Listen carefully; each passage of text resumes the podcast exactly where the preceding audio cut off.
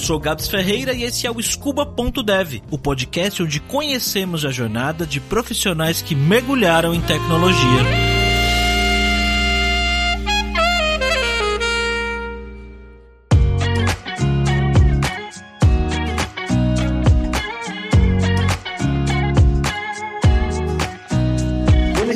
Mais nada, de onde você é e quantos anos você tem? Oi, Gabs, eu sou de Brasília, tenho 24 anos. E nós temos aqui hoje mais uma história de uma pessoa que não era da área de tecnologia e hoje é, há um tempinho aí, né? A gente já vai falar um pouquinho mais de o que, que você está fazendo e como que você entrou para essa área, mas eu queria entender então, né? Quando você era criança, adolescente, ali você já chegou a ter esse contato com tecnologia, com computadores no geral, ou foi algo que é mais recente na sua vida? Eu tive contato, só que mais como coadjuvante ali, admiradora do que alguém que tinha coragem de meter a mão e fazer. Tinha uma amiga de infância e a gente jogava The Sims. E aí, na época, eu não tinha computador, a gente jogava no computador dela e eu acompanhava todo o processo dela de é, instalar o The Sims, instalar as extensões de, de, universitário, de balada. E ela via vídeo no YouTube, assim, e, e, eu achava massa, porque ela não sabia, mas ela pesquisava, conseguia fazer, aprendeu a formatar o computador lá, vendo vídeo no YouTube. Então, quando eu tive meu primeiro computador, ela era a pessoa que me dava suporte e formatava meu computador. E eu achava muito massa, mas eu era medrosa, então eu não era a pessoa que tinha contato ali, é, eu mexia e pesquisava, eu sempre recorria a ela. Eu joguei o primeiro The Sims,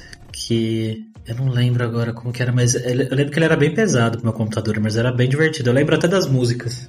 eu jogava, a gente jogava demais. E o meu computador, o primeiro computador que eu tive era aquele branco, cabeção. E o dela era melhorzinho que o meu. Então, quando ela foi instalar no meu computador, eu ficava assim na torcida para dar certo, para não dar nenhum vírus, um BO. E, e ela conseguiu, mas o meu era muito lentão, mas mesmo assim eu queria, porque eu queria jogar. Entendi. Acho que jogos, né, acabam sendo a, meio que a porta de entrada, entre muitas aspas, aí, de muita gente na tecnologia, né? Que a pessoa se interessa por jogar e tal, e aí fala, pô, de repente eu quero trabalhar com isso, e às vezes nem tem muita ideia de como é, mas depois acaba descobrindo. E então esse foi o contato que você teve na adolescência, e quando chegou ali no, no seu final de ensino médio, que é quando a gente começa a pensar em carreira, você já tinha uma ideia do que você queria fazer da sua vida? Então, eu nunca tive uma noção, assim, igual pessoas que, ah, eu quero fazer medicina, eu quero ir para a área do direito. Eu não, eu não tinha muito, é claro, a área que eu queria seguir. Eu queria estudar, queria fazer faculdade, mas não sabia ao certo o que. E o meu contato com o computador era bem básico. Eu mexia ali com Word, Excel, básico mesmo. Eu passava mal com Excel, inclusive. Eu passei no ProUni para fazer secretariado executivo, porque eu sempre fiz espanhol. Aqui na minha cidade tinha uma, um curso gratuito de idiomas. E aí eu comecei novinha, com 12 anos, sempre fiz espanhol. Aí consegui fazer o inglês também, então eu sempre gostei muito de idiomas.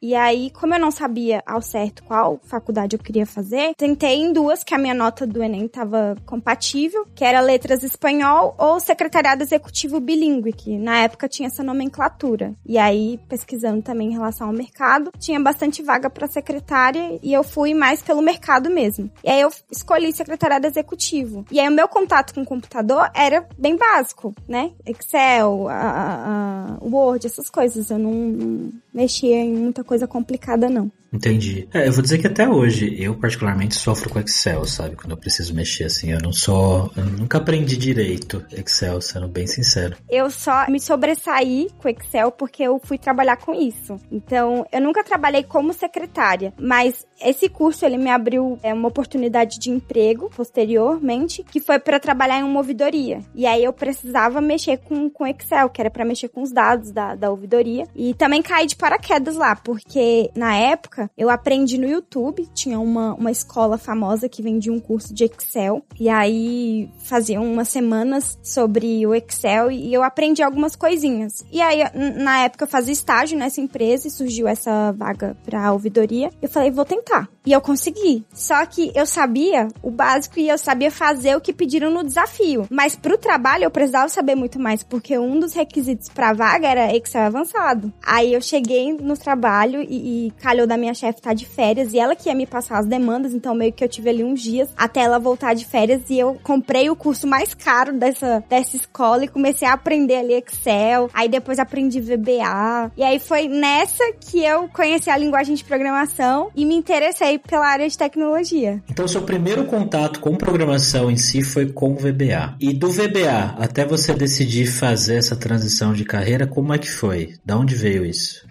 Foi assim, o VBA, ele surgiu como um plus, né? Porque eu já tava ali muito. Eu, eu, no meu antigo, meu primeiro emprego, eu tinha essa possibilidade de estudar, de implementar coisas. A minha chefe, ela sempre me deu muita liberdade. E aí, como tinham outras pessoas que não tinham familiaridade com o Excel, eu falei, vou implementar umas coisas aqui então para ajudar a galera. Então, criar uns formulários lá para eles não precisarem meter a mão lá no, nos dados, fazer tipo uma interfacezinha. Eu comecei a me interessar por isso. E aí, um dia no metrô, eu encontrei um, um menino que estudou comigo. E aí, a gente conversando sobre trabalho e, e ele era desenvolvedor. E aí eu falei que eu tava mexendo com, com VBA, que eu tava gostando muito dessa área. Talvez eu pudesse, sei lá, conhecer a área de dados. Eu, eu nem sabia muito bem, sabe? E aí ele começou a me explicar. Pesquisa é uma área que tá bombando, muito bom. E, e, e talvez você, você goste pelo que você tá me contando da sua experiência profissional. Talvez demete, né? Então pesquisa. E aí eu até compartilhei esse meu, essa minha vontade com uma pessoa lá do meu trabalho. Ela me mandou um curso de programação inicial iniciante, me inscrevi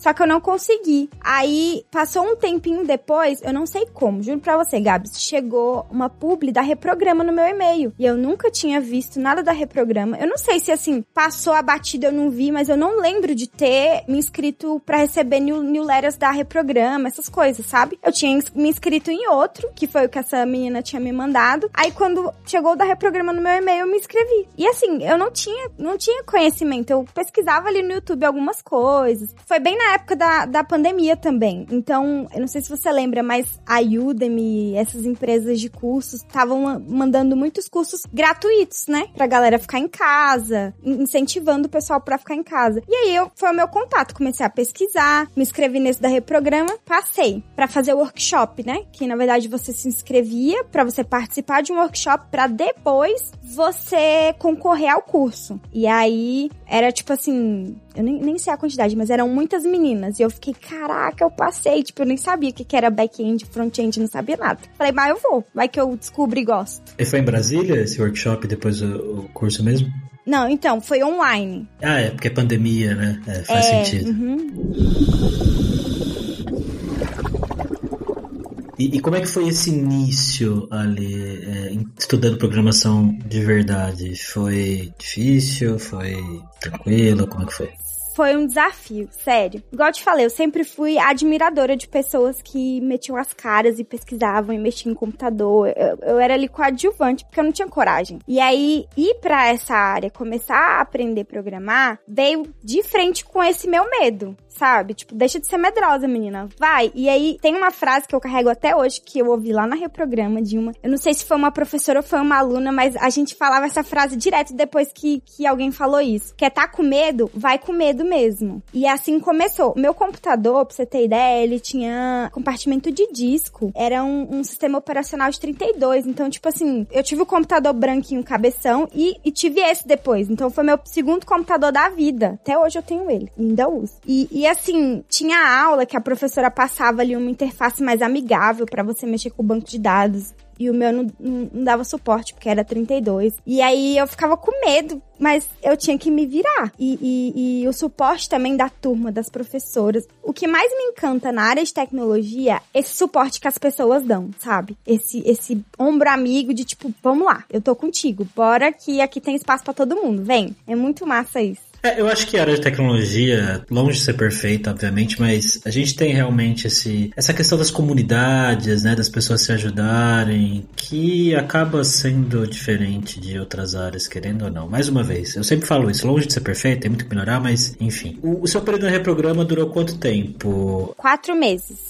E nesse período, o que, que você aprendeu? A gente aprendeu. Lá eram separados, né? Front-end e back-end. Eu fui pro back-end foi JavaScript com Node.js. Banco de dados não relacional com MongoDB. A gente aprendeu a fazer API, REST APIs. Você lembra o que você teve mais dificuldade, assim? É porque assim, eu acho que quando a gente tá aprendendo a programar, eu pelo menos tenho, tinha essa sensação, eu converso com as pessoas e eles me falam algo parecido, que é todo dia é um pouquinho melhor. Todo dia você uhum. passa um obstáculo e no outro dia tem outro né? É verdade, é desse jeito.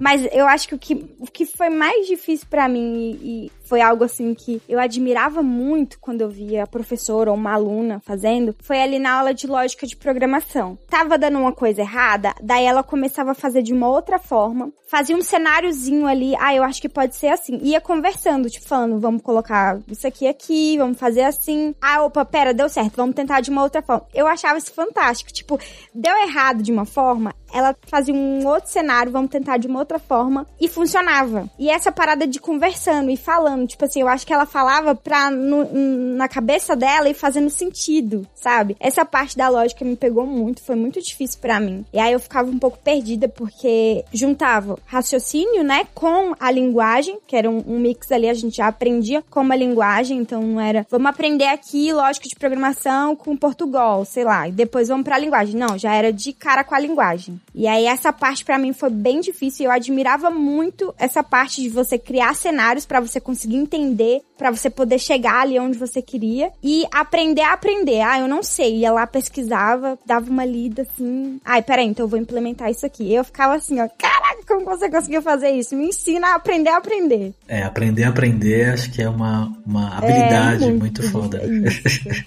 E a parte de colocar efetivamente em prática o que você aprendeu em aula? Porque às vezes você tá lá, a professora passa uma coisa, você entende, faz o exercício, você entende, aí beleza, agora você entra no computador e faz o seu, aí faz o zero, faz o projeto. É, nossa, e eu ficava me sentindo culpada por eu olhar. Eu falava, cara, mas ela não olha. Eu não.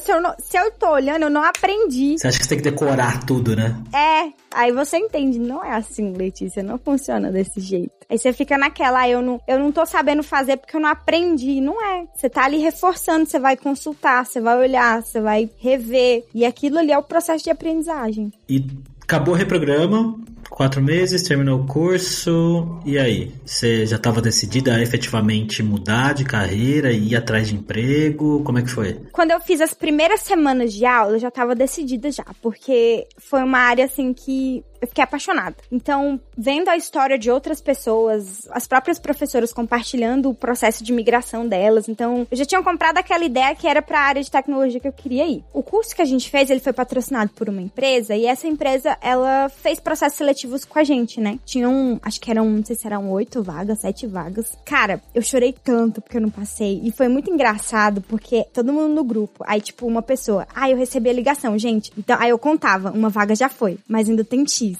Aí a outra, galera, me ligaram. Outra, e eu fiquei naquela expectativa. Quando acabou as vagas, eu falei, ninguém me ligou. Eu fiquei numa depressão. Mas assim, lavei a cara, não vou desistir. Acabou a reprograma, a gente teve o suporte total da reprograma, a gente teve. Eles deram, acho que foram três meses de acesso à Alura pra gente continuar estudando. Reprograma, ela foi uma mãe, ela é uma mãe. Quem tem oportunidade de entrar lá, vive coisas assim que você guarda e leva pro resto da vida. Mas assim, eu continuei estudando. Então, essa parte da, das comunidades é um diferencial, sabe? Da área de tecnologia. Isso auxilia muito quem tá chegando, quem tá também, para continuar. E eu continuei estudando, aparecia bootcamp, eu me inscrevia, fazia, conhecia outras pessoas, até que eu fiz um de testes. Só que assim, foi onde eu consegui a minha migração. Eu sempre quis ser desenvolvedora, mas na área de testes foi a minha oportunidade de sair do meu antigo emprego e entrar de fato é na área de TI. Eu pensei, entrando lá, eu consigo ir para desenvolvimento. Vou continuar tentando. E aí eu fiz essa academia de testes, eu acho que foram semanas, quatro semanas três semanas por aí, consegui minha migração para área de testes. E eu só fui para área de testes porque eu, eu me consolei que, não, eu vou ver código, porque vai ser teste automatizado. Tá tudo bem, Letícia, vai, você vai gostar. Aí cheguei lá no emprego, era teste manual. Caí do cavalo. Eu me senti uma cosplay de usuário. Eu falava, cara, eu quero ver tela preta, eu quero ver código. Mas eu preciso pagar minhas contas, então engole o choro e trabalha. Calhou também na época que eu cheguei, passaram alguns meses o contrato com a cliente ia acabar, então todo mundo ia ser realocado. Eu, entrei em uma consultoria de TI. E aí eu falei, então esse é o momento, eu vou falar pro meu chefe que eu quero ser desenvolvedora. Vai ver, ele me migra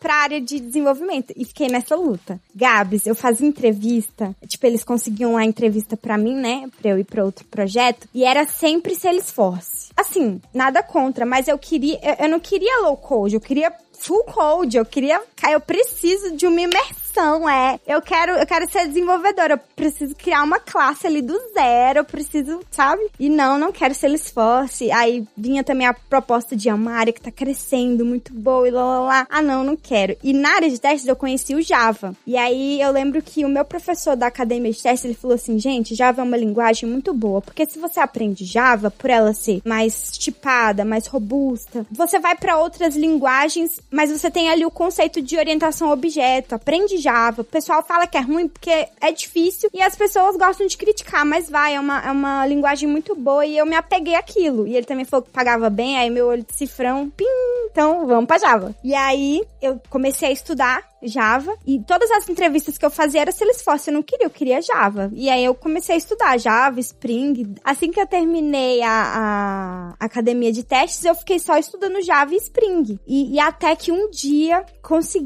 uma entrevista. E assim, eu, eu fiz uma entrevista lá também que parecia que ia dar bom, mas eles estavam dando preferência para quem tava desalocado, quem tava parado, né? E não, não deu bom para mim. Mas aí apareceu uma que aí eu até brinco com o meu antigo chefe, que eu falei assim, se você me perguntasse de novo, eu não ia não. É porque eu tava tão desesperada, eu queria ser desenvolvedora, eu queria ir para uma oportunidade de desenvolvimento que eu aceitei. Ele falou assim, olha Letícia, aqui é um projeto crítico, envolvem operações assim de, de muito dinheiro, se acontece alguma coisa. É, é um projeto bem complexo, o negócio é, era financeiro, né? Bem complexo e, e você, tipo, você tem disponibilidade mesmo para encarar tudo isso? Eu falei, eu quero, me leva, não sei o que, não tem problema, você tá falando aí de dificuldade, é a dificuldade que eu quero mesmo. Mas aí eu cheguei lá, eu penei, mas assim, forjou totalmente a Letícia como desenvolvedora. Foi maravilhoso. Sério, eu, eu brinco que eu não iria, mas eu iria sim, mas não foi fácil. Ah, é que é aquela coisa, né? Às vezes a gente fica querendo tanto uma coisa e quer aquilo e fala, não, porque eu quero escrever, quero escovar bit, eu quero, eu quero escrever código, eu quero sair da minha zona de conforto. E aí quando você sai da sua zona de conforto, é desconfortável, né? E aí você fica por um tempo, nossa, será que é isso mesmo que eu queria, né? Dá uma, aquela síndrome do impostor, né? Você acha que você não vai vai conseguir dar conta e todo dia você se questiona um pouquinho. Dá uma ansiedadezinha, um desespero. Dá uma ansiedadezinha, você deita na cama, você pensa nos problemas que você não conseguiu resolver, nos que tem que fazer. É complicado. Demais. Mas você conseguiu, foi bom. Consegui, passei. E você ficou quanto tempo nessa empresa? Ao todo, eu fiquei. Acho que foi um ano e quatro meses. E nesse tempo lá você ficou com Java? Foi, foi com Java. Java Spring.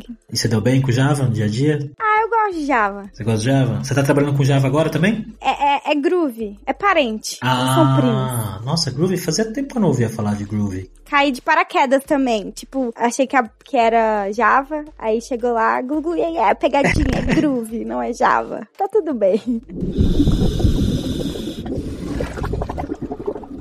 E o que, que você tá fazendo no dia a dia? Hoje você tá na IBM, né? É, tô juntando na IBM. Legal. Qual que é o seu, seu trabalho no dia a dia hoje? A gente trabalha para Petrobras. Eles estão fazendo uma grande migração lá, uma inovação digital. E a gente pegou um projeto que é de vigilância dos poços de petróleo. E assim, tem pouco tempo que eu tô lá. Eu não conhecia o Groove, tô aprendendo também. Mas assim, tá, tá sendo um desafio bem, bem legal, sabe? Tipo, já cheguei no olho do furacão, com entrega para fazer e, e, eu não conhecia o famoso groove, então tive que aprender ali. É muito, é muito legal quando você observa pelo que você passa. Na hora dá um puta medo. Mas aí depois que você consegue entregar, finalizar e tipo, não, deu certo, você fica muito orgulhoso. Então tá sendo um processo de aprendizado, de desafios mesmo. O cliente é muito parceiro. Eu dou sorte que eu, pelo menos as, os três projetos que eu passei na área de TI, eu tive muito suporte de todas as pessoas envolvidas. Do time, da empresa que eu sou contratada, do cliente porque eu só trabalhei em consultoria, né? Tá sendo bem bacana. Legal, Letícia. E você, hoje em dia, imagina que você ainda deve separar um tempinho do seu dia ou do seu fim de semana, não sei, para estudar alguma coisa por fora, né? Por fora, entre muitas aspas aí, né? Provavelmente você usa as coisas que você estuda no seu trabalho. Então, no começo, eu era mais loucona dos estudos. Eu ficava final de semana, porque rola aquela coisa de, tipo, antes eu queria entrar, aí eu entrei, agora eu quero permanecer. Então eu preciso, né, entregar. Agora que eu vim pra IBM, eu consegui dar uma respirada. Então, aos finais de semana eu, eu dou uma evitada, tô curtindo mais, consegui fazer uma viagem recentemente, porque eu nunca tinha tirado férias. Então, eu tô mais, mais tranquila, sabe? Mas óbvio que na semana a gente pega firme, estuda ali, revê algumas coisas. É, eu percebo, pelo menos que para mim funciona, melhor eu estudar um pouquinho todo dia do que pegar um dia inteiro, do que pegar um sábado inteiro de manhã, muitas horas, sabe? Às vezes meia hora, uma hora estourando por dia, dependendo do que eu preciso estudar, é mais do que o suficiente. Já a ajuda. constância faz mais diferença para mim do que ficar muito tempo, sabe? Eu também penso assim. Só que aí acontece que a gente precisa ter a disciplina, né? Nem sempre ge- a gente acaba falhando. É igual a questão da dieta. Não, segunda eu começo. Não, mês que vem eu começo. Então nos estudos acaba fazendo assim também. Não, segunda eu começo todo dia. Aí você acaba falhando, mas aí no outro, aí acaba com esse negócio de eu começo na próxima semana, eu começo no próximo mês. Hoje não deu certo, amanhã vai dar. Hoje não deu certo agora, mas mais tarde eu consigo fazer. Então é, é sempre adaptando, sabe? Pra mim, pelo menos hoje funciona assim. Eu vou me adaptando. Ah, eu não consegui hoje, mas eu consigo, sei lá, amanhã, de manhã cedão. Então vou pegar e vou fazer. Você já passou por isso numa situação que assim, você precisava resolver um problema no código, ou tava com algum bug, alguma coisa que você não encontrava solução, e você ficou muito tempo tentando resolver aquilo, e aí você saiu e foi dormir, e no outro dia você conseguiu resolver? Já. N vezes, muitas vezes. Eu só precisava tirar um cochilo. Eu já acordei no meio da noite, assim, com solução de código, sabe? De tipo, ir lá no banheiro, sentar assim, no banheiro e ficar pensando, sabe quando você tá com sono assim, aí do nada vem, assim?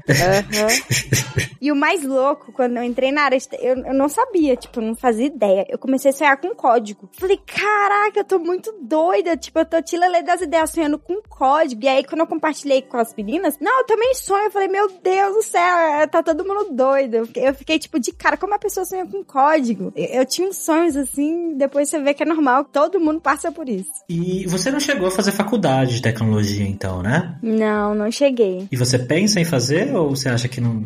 Então, eu sempre pensei em fazer, mas pelo sentido de que na época eu, não, eu queria começar a trabalhar como desenvolvedora. Então eu pensava, cara, fazer faculdade que eu consigo pegar um estágio, se eu não conseguir uma vaga como júnior. Mas não, eu não pensava assim tanto em relação. Porque, tipo assim, como eu já entrei nessa onda de migração, a faculdade não é mais um pré-requisito. Então eu pensava assim, em formas de conseguir entrar logo como desenvolvedora. Ah, então se eu não conseguir como júnior, eu vou fazer faculdade, que aí eu entro como, como estagiária. Tipo assim, pensava assim. Mas sempre pensei na possibilidade, né? Tipo, ah, é legal fazer, seguir uma carreira acadêmica. Eu também gosto muito de estudar, então, é, gosto também de ensinar, então eu pensava nisso, tipo, pra dar aula, então preciso fazer faculdade. E aí, nesse novo emprego, a IBM me contratou sabendo que eu não tinha faculdade na área de TI, mas a cliente tem alguns requisitos. E aí meio que eu passei ali uma dificuldadezinha pra receber os acessos por conta disso. E aí passando dessa situação, eu comecei a, a repensar sobre fazer faculdade sim, mesmo eu já atuando. Óbvio que a gente vai sempre ter que aprender. Então, por que não fazer uma faculdade? E, e também em relação às minhas ambições profissionais. Eu tenho vontade de trabalhar no exterior. Então, tudo isso aí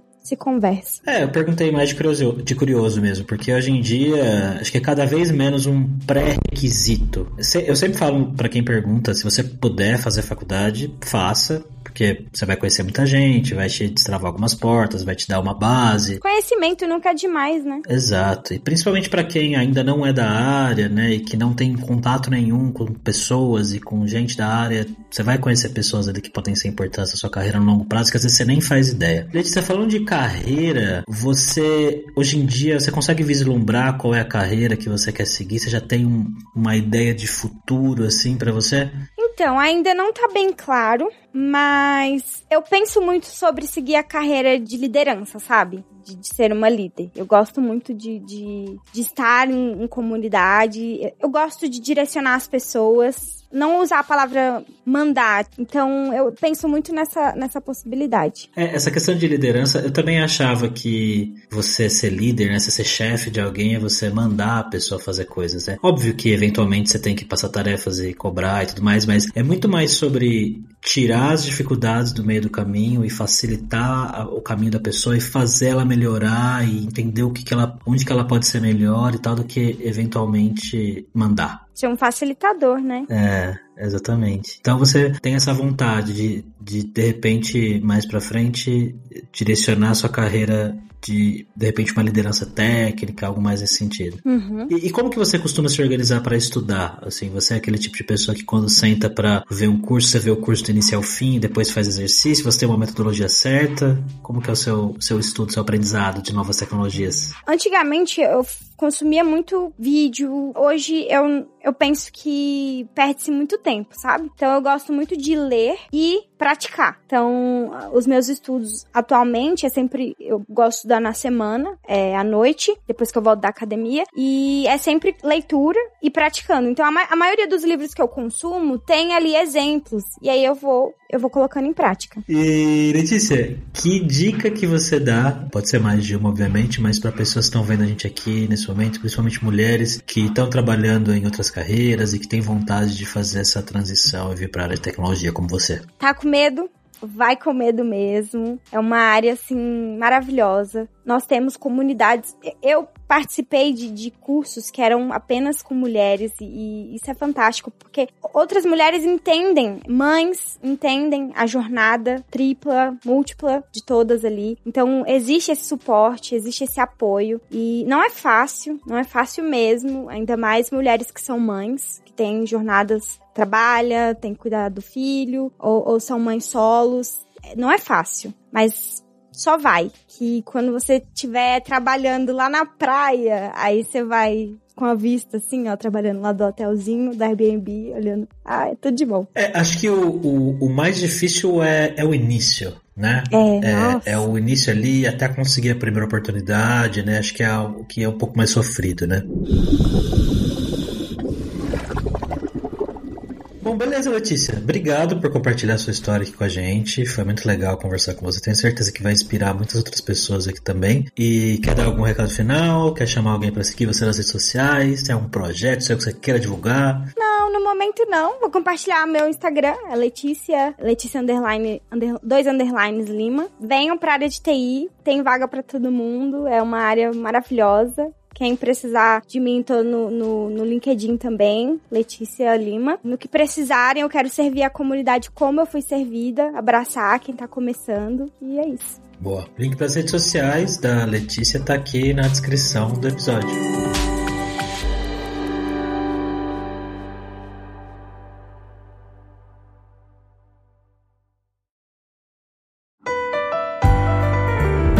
Esse foi mais um episódio do podcast Scuba.dev, uma produção Alura. Mergulhe em tecnologia e venha ser um dev em tempo.